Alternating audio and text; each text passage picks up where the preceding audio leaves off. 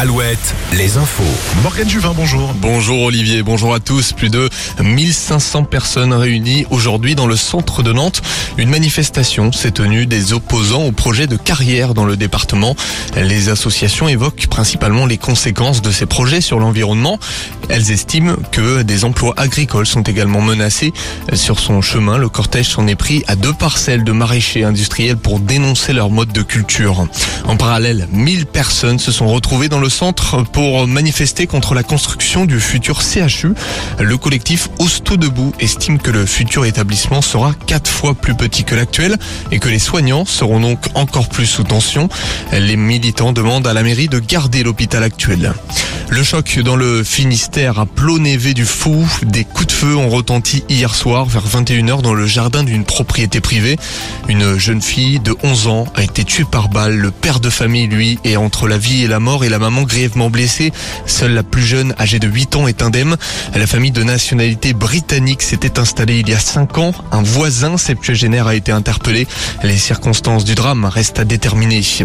À Cholet, des tags haineux ont été découverts à l'arrière du musée d'art et d'histoire de la ville.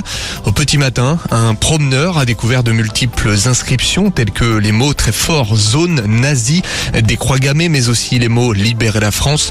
Il y a quelques jours, des tags antisémites étaient déjà découverts sur un mur d'un parc choletais. À l'approche de l'été, le problème de recrutement des saisonniers va encore se poser aux professionnels du tourisme. Des difficultés qui s'expliquent notamment par la question du logement des saisonniers. Il en manque cruellement.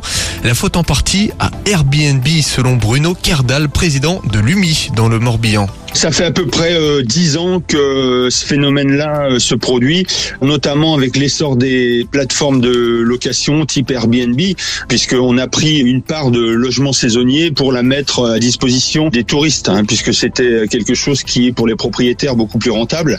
Donc aujourd'hui, on en est là et on demande nous euh, aux élus de prendre aussi des dispositions déjà fiscales pour qu'on puisse retrouver demain une part de logements dédiés aux travailleurs saisonniers. À noter que cette année, dans le Morbihan, il manque entre 2000 et 3000 saisonniers dans l'hôtellerie-restauration. Finale disputée à Roland-Garros, une finale entre le Serbe Novak Djokovic et le finaliste de l'an passé Casper Ruud. Djokovic a remporté les deux premiers sets et les deux joueurs se rendent coup pour coup dans le troisième. Ils l'ont fait après 50 ans d'absence. Ferrari a fait son comeback aux 24 heures du Mans. Et quel retour La Scuderia s'est offert, le centenaire de la catégorie Rennes au centenaire de la course. Victoire devant Toyota qui avait remporté les cinq dernières éditions. On passe à la météo. La météo avec manouvellevoiture.com. Votre voiture d'occasion disponible en un clic. La pluie de retour demain en fin de journée par endroit. De retour en Vendée, en Charente-Maritime et en Gironde notamment. Ailleurs, le temps sera nuageux après une matinée.